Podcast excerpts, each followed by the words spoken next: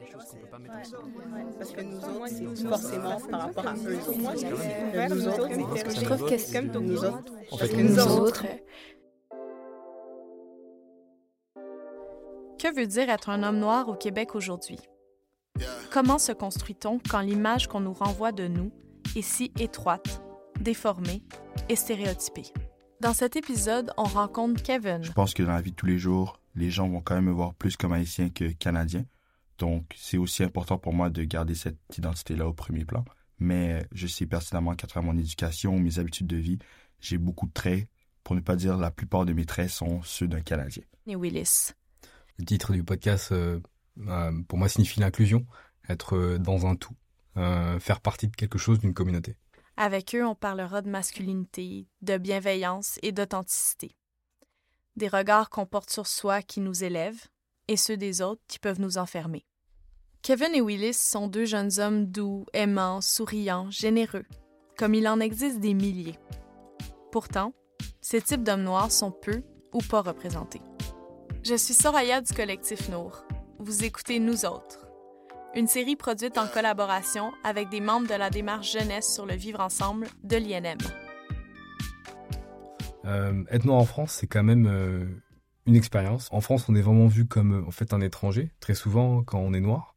Euh, j'ai vécu un an euh, à Londres, en Angleterre, et puis en arrivant en Angleterre, c'est là où j'ai vu que j'étais français.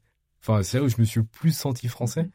Et puis finalement, au Québec, c'est au Québec où je me sens aussi encore plus français.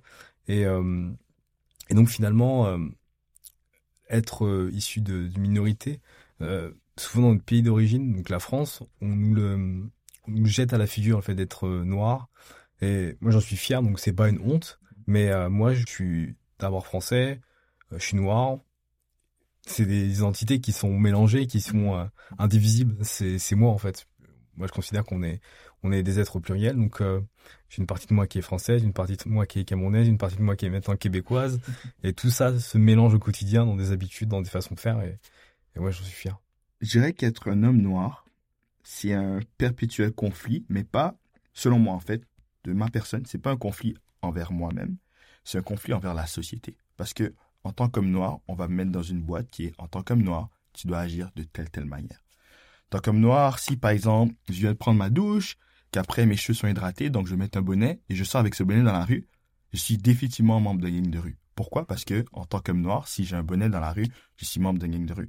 Tandis que je prends soin de ma personne comme n'importe quel autre citoyen le ferait, tu vois, mais ça amène un certain conflit. Donc, je dirais que pour moi, c'est toujours être capable de juger un peu la, la perspective que les gens vont avoir face à mes actions. Et en soi, c'est pas quelque chose qui est plaisant, mais qui est, qui est juste, quoi.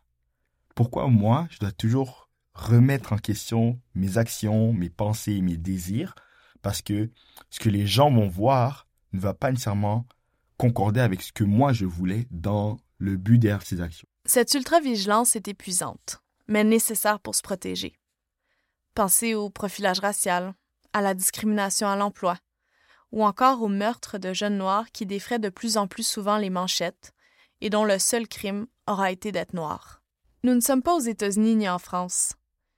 Mais ce serait hypocrite et faux de prétendre que de telles dynamiques ne se jouent pas également au Québec.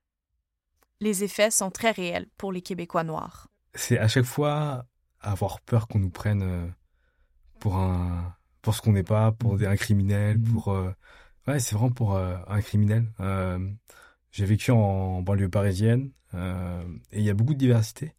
Et je pense que hum, c'est probablement dans ce milieu-là où j'ai senti le moins que j'étais un homme noir. En fait, on était tous différents et c'était c'était très bien comme ça. Par contre, quand j'ai commencé à travailler à Paris, par exemple, euh, j'ai vraiment senti que bah, j'étais noir et qu'il fallait que je rentre dans des cases pour euh, ne pas gêner. Et donc, euh, en arrivant au Québec, bah, déjà j'ai pu me réinventer en quelque sorte et j'ai pu prendre, enfin, devenir authentique en étant moi-même, en acceptant ma propre identité. Parfois, ce sont des commentaires à première vue flatteurs qui nous enferment dans des cases. Ces stéréotypes dits positifs autant d'impact que les négatifs, parce qu'ils mènent aussi à une dépersonnalisation. Quand on réduit quelqu'un aux qualités présupposées de son groupe d'appartenance, exemple, les Asiatiques sont travaillants, on enlève aux individus la capacité d'être uniques. Mon ex-copine est suisse. Je sais qu'il y a beaucoup de discussions qu'on a eues où j'étais comme, wow, attends, mais si elle me dit ça, est-ce que c'est parce que je le fais ou. Puis ça a remporté moi en tant qu'étudiant à dire, est-ce que je suis qui je pense être Il y a toujours comment je me projette, comment je vais être perçu, mais comment j'agis concrètement. Et une des choses qu'elle m'a dit et qui m'a marqué, et je vous le dis aujourd'hui, c'est que il y a une différence entre tes intentions et les répercussions. Et euh, un des exemples qu'on peut utiliser dans la vie de tous les jours, c'est par exemple, on va, on va prendre un verre ou peu importe, et je commence, je vais payer.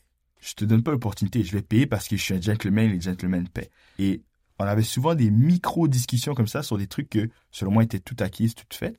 Et puis, euh, elle me disait, mais tu sais, au final, ça aussi en soi, c'est une forme d'oppression. C'est aussi, c'est une forme de, tu mets quelque chose envers la personne qui n'est pas nécessairement vrai. Et un autre truc qu'elle me disait souvent, c'est que tu es un joueur du football américain. Donc, les gens, ils viennent te voir, oh, t'es costaud, t'es fort, c'est génétique. Puis toi, tu le prends comme quelque chose de super positif. Tu sais, les gens, ils voient que je suis costaud, je m'entraîne et tout. Mais le c'est génétique, ça aussi, c'est un, c'est, ça vient de l'esclavage. Les hommes noirs sont plus forts. Mm. C'est pour ça qu'ils étaient des bons esclaves, des bons travailleurs. Ils se plaignent pas, ils transpirent jamais. Mais on réalise pas tellement c'est ingréné à même ce qu'on fait. Donc, ces discussions-là m'ont vraiment amené, moi, à analyser un peu ce que je dis, mais aussi ce que on me dit de manière quotidienne et de faire la différence entre ce qui est vrai, ce qui ne l'est pas, mais aussi ce que je dégage et ce que je suis vraiment en tant qu'individu. Moi, ça m'a beaucoup, beaucoup touché ce que tu as, dit, Kevin. Parce que euh, moi aussi, euh, en tant qu'homme noir, j'ai fait. On vient me voir, je suis athlétique, j'ai fait du football américain. Mhm. On passe son temps à bien rater musclé, c'est génétique, mais non, c'est le fruit de beaucoup de travail. Mhm. À cause de leur identité, de l'image qu'on leur renvoyait d'eux, mais surtout par leur personnalité, Willis et Kevin ont fait beaucoup d'introspection. Ils ont réfléchi à leur place sur ce qu'on pourrait appeler l'échelle des privilèges. Bien sûr, la couleur de leur peau les expose à plusieurs discriminations et injustices. Mais il demeure que tous les deux sont des hommes hétérosexuels dans une société résolument patriarcale.